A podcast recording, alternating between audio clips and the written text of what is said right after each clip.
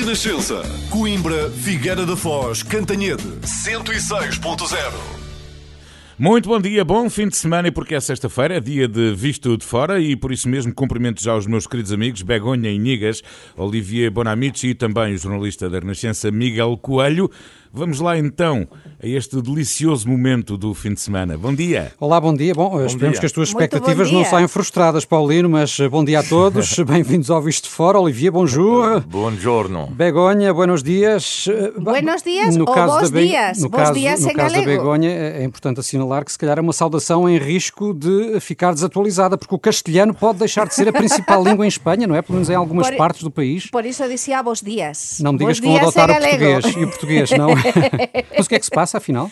Pois o que se pasa é algo moito simples, é que en España se están a negociar, é, que é algo parecido a Portugal, o orçamento, non é? En Portugal aprobouse na generalidade, en España aínda non, e o Pedro Sánchez ten minoría e precisa do apoio dos cataláes, dos nacionalistas de Cataluña, independentistas e tamén dos vascos. E os nacionalistas cataláes, os independentistas, lle diseran que queren mesmo que eh, o, na, nas eh, comunidades autónomas con lingua propia, é dizer, con unha lingua como é o caso da Galiza, do País Vasco, da Cataluña e de Valencia, esa lingua propia eh, pase por cima eh, do, do español e que nas aulas só se posa dar eh, as, di as diferentes disciplinas nesa lingua. Que acontece? Até o momento, eu falo do caso da Galiza que coñezo moito, moito ben, eh, non houve o mínimo problema en España nas comunidades autónomas porque así o ditamina a Constitución española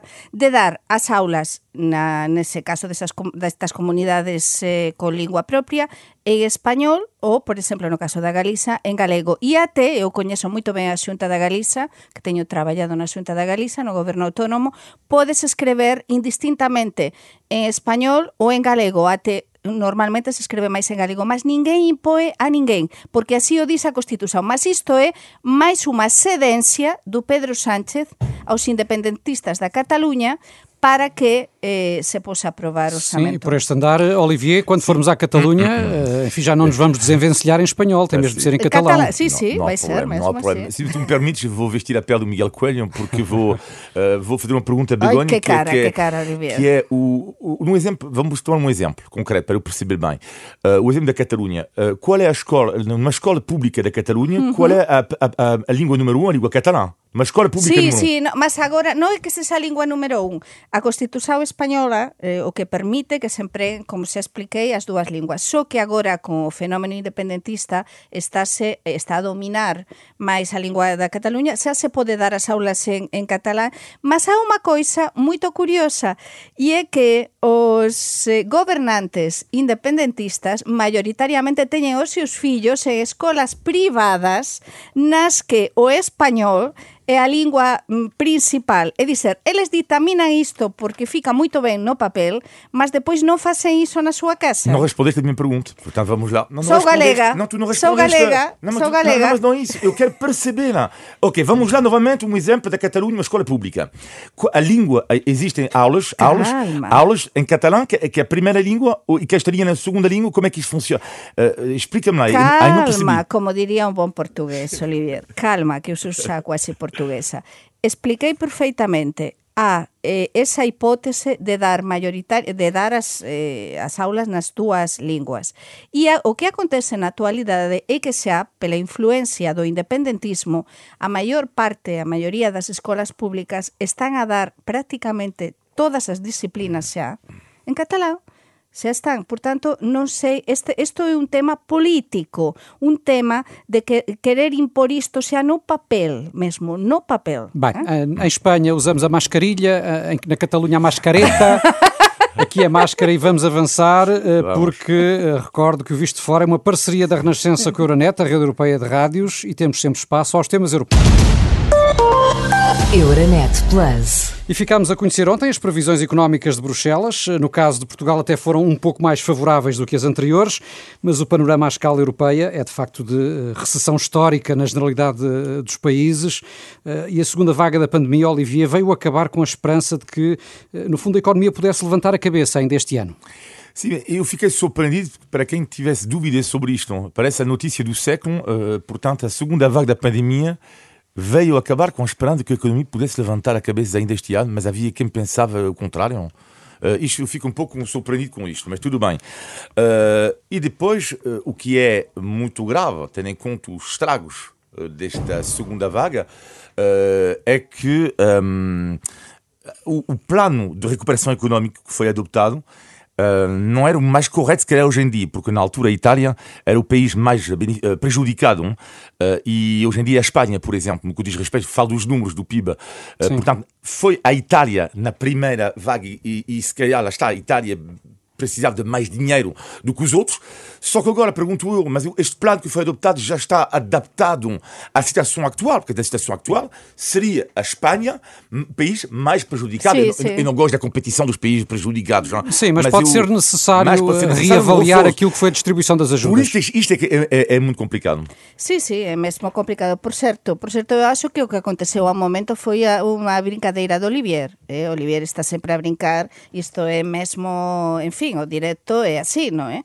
Mas pronto, Isto, isto que aconteceu, isto que está a acontecer en España era previsível tamén, porque somos un país, como acontece en Portugal, atensao, moito dependente do turismo. Daí que Espanha eh, seja o país que registra a pior situação a pior, económica. porque eu precisamente estes días vou confesar cá unha coisa nestes microfones, teño viaxado por primeira vez de aviao a España para ver a miña mai este, dois días teño estado en España eh, até a Galiza e teño visto estes días como é que están as coisas en España. E precisamente estabas a falar moito disto moito mesmo disto porque está claro, é que está prácticamente todo fechado, xa, é dizer, económicamente, primeiro, estes estes no verao subiu un bocadiño o fluxo o fluxo turístico en España, mas non tanto como en Portugal, atensao, porque en España que temos muitísimos millóns de turistas eh, por ano, este verao só chegaran 7 millóns de turistas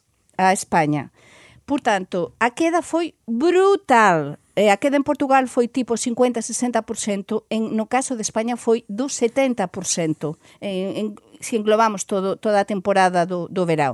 Por tanto, económicamente normal esta queda do 12,5% eh, do PIB, mas para mí o principal problema agora é o que vai acontecer depois, porque o que teño visto estes días en Santiago de Compostela é de verdade para xorar para xorar. Unha cidade, porque unha cidade con tanta vida como Santiago, tan cultural, con tanto estudante, tanto mm. peregrino en vésperas do Xacobeo 21, eh, ver todo eh, fixado, atenção, na Galiza, desde hoxe a meia-noite, pronto xa a mañá, vanse fechar durante os próximos tempos en toda a Galiza os restaurantes e café, como está a acontecer eh, na França.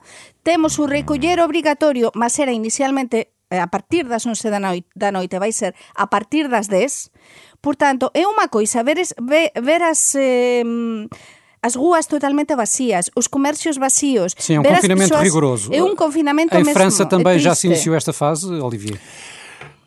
A situação em França é o seguinte, claro, a gravidade da pandemia, tudo o okay, mas que eu acho interessante, e vocês sabem das notícias, portanto não, não estou aqui para, para isso, para repetir o que já ouviram, uh, que é uh, o que é, que é interessante no caso francês, uh, é que não há tantas exceções, vamos falar do, do caso português em, em, breve, mas há tantas exceções para sair de casa que afinal tu vês muita gente fora de casa. Muita gente mesmo.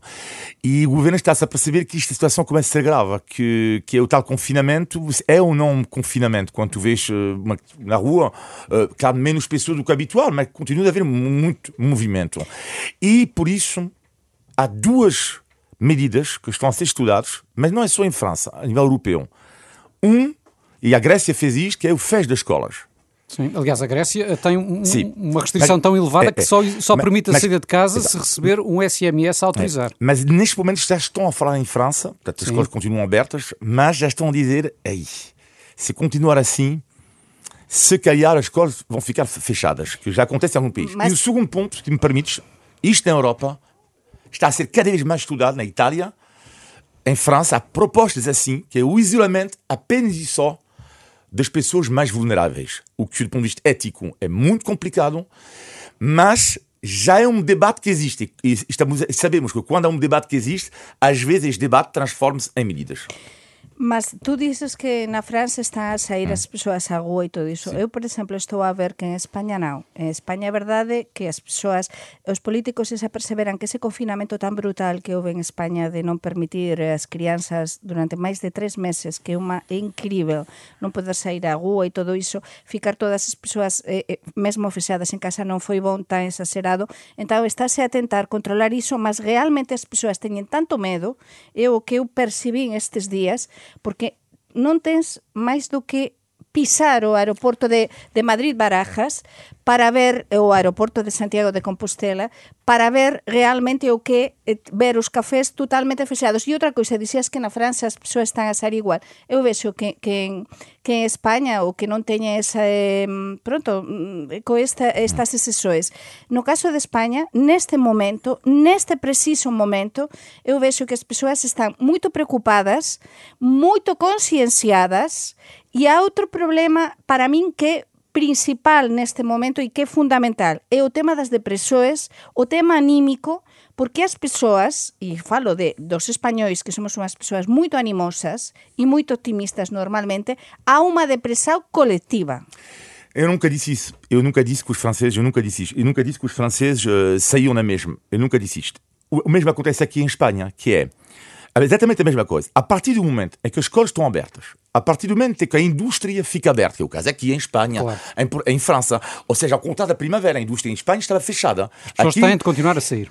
Exatamente. En neste España aspecto... depende das comunidades autónomas. Por exemplo, nas Asturias xa se fechou e, e também indústrias que não são fundamentais. Mas estou a dizer que, que a questão, a partir do momento em que a atividade económica ela se mantém, as escolas estão abertas, as pessoas continuam a sair um pouco. E o confinamento não, não tem o mesmo impacto, claro que sim. E, exatamente, e é por isso que a Grécia toma esta medida e que há outros países que estão a equacionar o isolamento dos mais velhos e dos mais pessoas de, de risco. Sim, sendo que uh, nestes pacotes de medidas que estamos a ver uh, serem implementados pela Europa, alguns países já só permitem inclusive o comércio de produtos eh, considerados essenciais, é. até nos supermercados. Uh, e há um debate curioso, Olivia, sobre quais são os bens considerados essenciais. Por exemplo, os livros são ou não essenciais? Foi um grande debate que houve em França. Decidiu fechar as livrarias, mas depois o, o, o Jumbo, o, o equivalente do Jumbo, o Chão neste caso, hum. a FNAC e tudo isso tiveram que fechar também eles a parte cultural. Porque os livrarias... Para não haver concorrência desleal, sim, claro. porque dizem, porque é que nós fechamos o, o Jumbo, o Chão pode vender livros. Agora, há um país, um, na Europa, isto é cheia, na Europa, não, mas uh, um país uh, que é a Bélgica, uh, que disse, sim, as livrarias são essenciais. Trata-se da saúde mental das claro. pessoas. Foi um, um, acto, eu acho, muito forte, porque eles diziam: Mas espera aí, nós para já não vamos fazer dar a prenda à Amazon ou este tipo de empresas novamente. E depois eles consideram que. Mas há uma nova moda que é extraordinária na, na Europa. E por acaso eu fiz isto em Almada no primeiro confinamento, que é o chamado, o novo movimento que é o Click and Collect. Ou seja, o Click and Collect, eu fiz isto com a festa de anos da minha filha, em março. Eu liguei para a loja de, de, de, de, de velas, não sei o quê, liguei para a senhora disse: Olha, eu quero estas velas para minha filha. Ela disse, sim, claro, a que horas você vem buscar a vela? Diz, às 14h45, que é o chamado click and collect, tu falas diretamente com uma loja e tu vais buscar depois a mercadoria. Ora, em relação aos livros, isto na Europa, o click and collect, eu acho que isto vai ser uma nova forma de negócio que vai acontecer na Europa. Mudou todo. A pandemia mudou todo, mudou a nosa maneira de asir ante todo, a nosa maneira de comprar, máis do que nunca se está a comprar pela internet, as loxas tradicionais teñense de reinventar E cada un de nós, se agora falamos eh, dos nosos casos, tú estás a falar deste, mas eu, por exemplo, compro moito máis agora por internet do que compraba. Eu non voltei a unha loxa física a me comprar, por exemplo, un vestido. E estou a ver que a compra por internet, si compras en determinadas loxas de confianza eh, con un bon servizo e que non están a brincar contigo, é realmente moito bon e é práctico e é seguro. Por iso que todo mudou e todo, e isto parece que é para e ficar. bem nos parecia, Olivia, que aquele vestido dela hoje estava largo demais, não achaste? não. Bom, mas uh, gostava também de ouvi-lo sobre os Estados Unidos, porque a Europa também aguarda com expectativa, não é? O desfecho das eleições americanas, parece que a vitória já não vai escapar ao democrata Joe Biden. Uh, uh, é uma boa notícia para a Europa, Olivier, ou não? Eu acho que sim. Eu acho que sim, mas uh, também tem que ter cuidado porque por duas razões. Primeiro, porque uh, Trump fez estragos na sua relação com, com a União Europeia. E vai ser complicado reatar estas relações mesmo com Biden. Primeiro ponto. Segundo ponto, não é porque Trump perde as eleições que o Trumpismo morreu. Uh, portanto, já vimos que é tudo, exceto uh, a eleição há quatro anos, um acidente da história. Mesmo que ele perca, ele representa metade da população americana e Biden vai ter que lidar com isto. Não é? Biden, a partir de, se ganhar as eleições, não vai ser o presidente dos democratas, Sim. vai ser o presidente de todos os americanos. E é um outro ponto que eu acho que pode ser preocupante para, para a União Europeia, que é quando houve as sondagens sobre as intenções de voto, porque é que as pessoas votaram Biden, porque votaram Trump. Primeira ideia para Biden, a pandemia. Primeira preocupação do eleitorado democrata. Primeira preocupação para o eleitorado de Trump, a economia. E, no que diz respeito à economia, voltando à tua pergunta sobre a Europa, a União Europeia não pode pensar que em relação ao Facebook, Google e companhia, por exemplo, que é um dos combates da União Europeia, Biden vai facilitar. Hum. Nada disto. Sabemos que entre a Silicon Valley e o Partido Democrata é uma grande história de amor. Portanto, não será simples, mas será melhor, será mais simples do que com Trump. Sem dúvida, é muito melhor para nós, europeus, para o mundo, porque as relações mundiais é que todo o que fez en cuatro anos, eu diría, todo o que desfez o Donald Trump en cuatro anos nas relaxoes, nos organismos internacionais, non é? Eh, as relaxoes transatlánticas tamén, as relaxoes coa Europa. Por tanto, como ben explicaba Olivier, eh, neste caso, aínda, e parece, e oxalá, que o Biden finalmente possa chegar a Casa Branca, eh, mas as relações con Europa ficaran tan fragilizadas que vai ser difícil, vai ser un voltar, un retomar. En os Estados Unidos, como dixía Olivier, há tanta polarização, tanta divisão entre uns Estados Unidos, outros Estados Unidos. Sim, e temos de ver o que é que acontece, e mesmo que Biden ganhe, tendo em conta as acusações de fraude por parte de Trump, o que é que pode suceder. É o que ia é? explicar. Primeiro, a ver que o que acontece, porque parece claro que ele vai ganhar, é dizer, vai estar, vai ter esses comissários, esses, como se dice? Delegados. Delegados, é Ao colégio eleitoral. Sim, os delegados, que vai ter esses 170 e tal, non é? Que precisa precisa de 170, 270, mas, pare, sim, 200, sim. mas parece que vai ter 270 e tal, mas non é só iso, é que no caso de o Trump ter de aceitar mm. a derrota, aínda faltan sete meses do Trump na Casa Branca até até ele, até o Biden, no caso de que possa ser isto assim, tomar posse. Portanto, Sete não, dois. É 20 de janeiro que a posse é, é conferida. Estamos é... em novembro, dezembro, janeiro. Ah, dois meses tá e meio. bem. Pois nestes, do, nestes dois meses eu penso que ainda pode acontecer muita coisa. É dizer, Sim. o Trump é um perigo. E, e uma das coisas que mais estava a comentar em Espanha estes dias, do outro lado da fronteira, é precisamente que tenha mais de 8 mil, atenção, tenha máis de 8.000 advogados o Trump precisamente contratados nos diferentes estados dos Estados Unidos, porque Estados Unidos é federal, para tentar os resultados eh, impor eh, por medio de, de demandas judiciais e demais, sí. impor que esses resultados non son mesmo eh, fiáveis. Olivia, só para rematar este tema. Sim, só para rematar, o, o que aconteceu com Trump, mesmo que ele perder a eleição, também é a prova que as elites para mim, sempre pensei isto, não ouvem muitas vezes o povo. Não significa que o justifique, cada um terá a sua justificação de votar Trump, mas isso faz-me lembrar um pouco o que aconteceu em França com, com Le Pen, que era non-stop o desprezo das elites, desprezo total para uh, o povo. Ora, tu podes discordar da opinião de quem vota Trump ou de quem vota Le Pen, mas cuidar com o desprezo. Porque se os povos, as elites intelectuais, desprezem estas pessoas, o que acontece muitas vezes o voto aumenta. E foi exatamente isso que aconteceu com mas, Trump. Mas no, Mesmo... ca no, no, caso do Trump, há outra coisa muito importante para nós europeus, são os populismos na Europa. Se o Trump finalmente perder e, e, e chegar o Biden à Casa Branca, isto vai ser como unha perca de, de, de peso dos populismos na Europa. Portanto, é importante que o Biden chegue à Casa Branca. Muito bem, são uh, eh, 10h40, estamos no Visto de Fora. Recordo que é uma parceria entre a Renascença e a Euronet, Rede Europeia de Rádios. Euronet Plus. Bom, e, e, por cá estamos a caminho de novo estado de emergência, deve ser aplicado a partir da próxima segunda-feira, isto depois de há apenas dois dias ter entrado em vigor o dever de recolhimento domiciliário em 121 conselhos. Tem conseguido acompanhar uh, e explicar aos vossos leitores e ouvintes estas, uh, estas minúcias das várias medidas que vão sendo adotadas em Portugal, Begonha? Sí, eu teño feito e teño conseguido que me façan caso porque O que é realmente que dizes? en que Portugal España está ou não confinado? Não, não, explico que não está confinado, que é um Porque eu já tenho lido notícias em jornais Sí, espanhóis a dizer sí. que Portugal está Mas em a- confinamento. mira, o que eu asinei, que eu non eu falo de, tamén ou de un confinamento a portuguesa, ou de un confinamento, o deber cívico de confinamento, e entón pregúntame, por exemplo, Carlos Herrera, no outro día na, na miña radio, que é isto do, do deber cívico de confinamento os meus colegas da cadena Copa? Entonces eu explico. É o que explica o Antonio Costa que, que cada cual ten de ser responsável por sair o menos posible, mas há tantas exceções. Entón as persoas depois fican un bocado, eu penso que nas súas casas e nos seus cargos, a dizer, mas isto que é?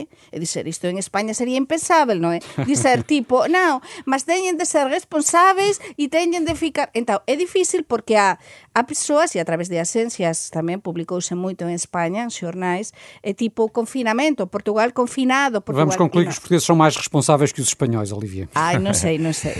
Eu também disse que não estava confinado. eh, houve o mesmo tipo de erros, lembram-se, eh, meses, em sim. França também, na comunicação Propósito de social. Lisboa. Sim, a propósito sim, de sim. Lisboa, tive que dizer não está confinado e tive que explicar que, de facto, é, Portugal deve ser um dos raros países da Europa neste momento onde não há eh, nem confinamento, nem recolher obrigatório. Não, eu não estou a ver um outro país. No caso, recolher obrigatório, por É, enquanto. Vai haver, não, tempo, estou a dizer por neste momento. Sim, claro. neste momento, e quando expliquei a outras pessoas o que é que uma pessoa podia fazer, hein, nem quiseram acreditar, hein, porque afinal, É verdade. afinal, não, não estou a ver hein, o que é que isto mudou no espaço das últimas semanas. Como diz a Begonha muito bem, esta questão de dever cívico, também, pronto, o dever cívico é uma coisa contigo próprio, dizer, ok, pronto, tem que voltar para casa, tem que ir para casa, mas sabemos como é que todo, todo gente funciona, e não é só em Portugal, no mundo inteiro. Eh, entre o dever cívico e a obrigação de ficar em casa, não tem nada a ver uma coisa com a Mas outra. eu cada vez gosto máis deste país porque realmente, de verdade, é, é dizer, isto de que, de que un primeiro ministro impoña isto do deber cívico, é dizer, iso, é que, Sí. é que isto só acontece aquí. Tens- tens- É, Oliver, Sim. só acontece O aquí. que não quer dizer, e essa é a face mais negativa, é que a situação da pandemia seja melhor aqui. Ah, non, eh, neste momento non é nada e é o que menos gosto neste momento ter de explicar, non é o crecimento eh, o crecimento dos, dos mortos, das víctimas para mí o tema das hospitalizações, dos internamentos, de como é que están os hospitais isto é mesmo, mesmo preocupante. Por iso é que temos de avanzar para máis medidas para o estado de emerxencia e para mí é unha coisa, colegas, moito tamén preocupante que estou a ver que está a acontecer como en España. É dizer, o Antonio Costa xa na entrevista de hoxe de mañá en Antena, en Antena 1 xa deu a entender que o estado de emerxencia é para ficar. E iso pareceme moito parecido de España, onde xa o Parlamento aprobou pelo menos cuatro meses de estado de emerxencia e depois de aquí a cuatro meses vótase se é aínda eh, continúa até maio. Sim. Hum? Muito bem, vamos avançar. Está na hora do índice de tugalidade. Índice de Tugalidade. Este é aquele momento do Visto de Fora em que a Begonha e o Olivier exibem os seus eh, largos conhecimentos da língua portuguesa, não é? Eh, e não sei se por eh, receio do confinamento, mas o Olivier creio que se antecipou e já foi ao Baeta, ou estou enganado? Já foi o quê? Ao Baeta? O quê? O Baeta. É tomar, Baeta, tomar banho? baeta. Hum, Não. Não. Isso espero que sim também. É dizer, por receio ao Mas não confinamento, excepcionalmente. xa Baeta. foi ao Baeta. Ao. Baeta é dizer, como nos van confinar, Olivier, tú, vamos deducir, tendrás sí. Já foi o Baeta. Por causa do confinamento, é isso? Porque, eh, Eventualmente, Então, eventualmente. foste que a facer todo o que tiñas de facer, xa foste... não. Não. Eh, xa Um foste pouco mais de esforço, un pouco máis de esforzo. mas xa- despachem-se que o relógio está a contar. Eh, mas é que... É, é. Eh, Olivier, Já foi o Baeta, já fui a cortar o cabelo. Muito bem, Ah, sim. acertou, Não, Olivier. Não, Begonha, Begonha, mérito nenhum, foi o Rui Glória que me fez sinal. então, no outro, não, não, não, não, no não. outro o unha Estão salva de palmas para o noso Rui Gloria. Sim, sim, sim. Não, Não, não, eu não tenho dia- mérito. afastar definitivamente. que não não, tenho- outro não axudoume não a mérito. Não, e ninguém- e hoxe não, te não, axuda Não, a ti. ninguém adivinhou. Resposta não, não foi a minha não, resposta. não, Eu tenho é- que ser honesto. Não É um, desfecho, é um desfecho infeliz Então, para ir este concurso. Olha, pois eu, recoñezo que sí que, que estive no cabeleireiro, na miña cabeleireira. Facía Já como preparando cinco, um facía eventual cinco confinamento. meses que non ia e estive no outro dia. Muito Ainda bem, que então não já foram à Baeta. muito. É uma expressão que é muito utilizada, sobretudo na região de Lisboa. Já, mas já fui, ela disse, ela chegou de manhã, ela disse que eu estava linda. foste. E tu Também. Ela disse que foste. estava Tu lindo. também Bom, foste. isso aí é questionável, mas vamos avançar, vamos avançar. Índice de Tugalidade. Porque temos ainda, como sempre, de ouvir eh, os vossos positivos e negativos da semana. Eh, Vamos começar com a Begonha, como é habitual, e com o negativo? O negativo ten a ver con algo que eu xa expliquei antes e é ver os aeroportos totalmente parados. Ver o aeroporto de Lisboa como vin, eh, ver o aeroporto Barajas, Madrid Barajas que, que, que sempre está sello, que enorme, sello de xente, con cafés feseados, con, sin ritmo niñún, eh, as persoas con as máscaras, eh, todos a lavar as maus, todo con seguranza, con os avisos de seguranza, de distancia, e depois o aeroporto de Santiago de Compostela igual, unha terminal totalmente nova, un aeroporto totalmente novo para ser internacional e totalmente parado en vésperas do Sacobeo 21. Isto é a pandemia e a pandemia eh, por enquanto vai ficar. És daquelas pessoas que têm saudades de refeições a bordo dos aviões, não me digas. Non, mas eu teño eh, saudades de viaxar. Eu adoro viaxar e, e ir de un lado para outro. Os correspondentes temos sempre de viaxar moito, de, de tomar o pulso ao país e isto está a ser moito, moito triste realmente. Muito bem. Eh, vamos, Olivia, ao teu negativo. Bem, o negativo da semana tem a ver para mim com, com o aumento da pobreza eh, e, bom, eu não vou com os números, porque para mim os números não são, não refletem às vezes a humanidade. E esta semana, um caso concreto, eh, tive dois casos, mas vou falar apenas de um, que vou falar, vamos imaginar, vou mudar o nome, vou chamar a pessoa Catarina eh, e eh, estava com um amigo desta Catarina e perguntei como é que tens notícia da Catarina, dizia que a Catarina perdeu o seu emprego, e, ai, eh, sabia que já, que não- já não ganhava bem, e o que é que ela precisa? Di- a amiga da Catarina diz de tudo, de tudo como uh, tido emprego, eventualmente tiveres carne, uma coisa assim. E lá a minha teoria é que como o Estado não pode fazer tudo, temos que estar preparado com isso. E preparado significa o quê? Já pensei muito sobre isto, que eu acho que alguns vão se safar. Uh, ou seja, vão se safar no sentido que vão ficar entre as gotas. Vão escapar à crise. E é normal. Às vezes acontece. Há pessoas que perdem o seu emprego, outros que continuam. Uh, que continuam com o Sim, emprego. claro. Bom, agora, isto vai ser uma chamada de atenção de consciência para quem se safe. Para quem se sabe, vai estar, muito mais atento ao que se passa à nossa volta. Porque isto não é uma brincadeira. Não Sim. é uma brincadeira. Não é só porque lá está os, os sacos de carne e tudo isso à nossa volta. eh, ou seja, é um quadro banco alimentar contra a fome, mas do dia a dia ao lado do dia a dia. E há uma responsabilidade acréscima de quem, neste momento, eh, eh, não estou, eh, que, que está a passar entre as gotas.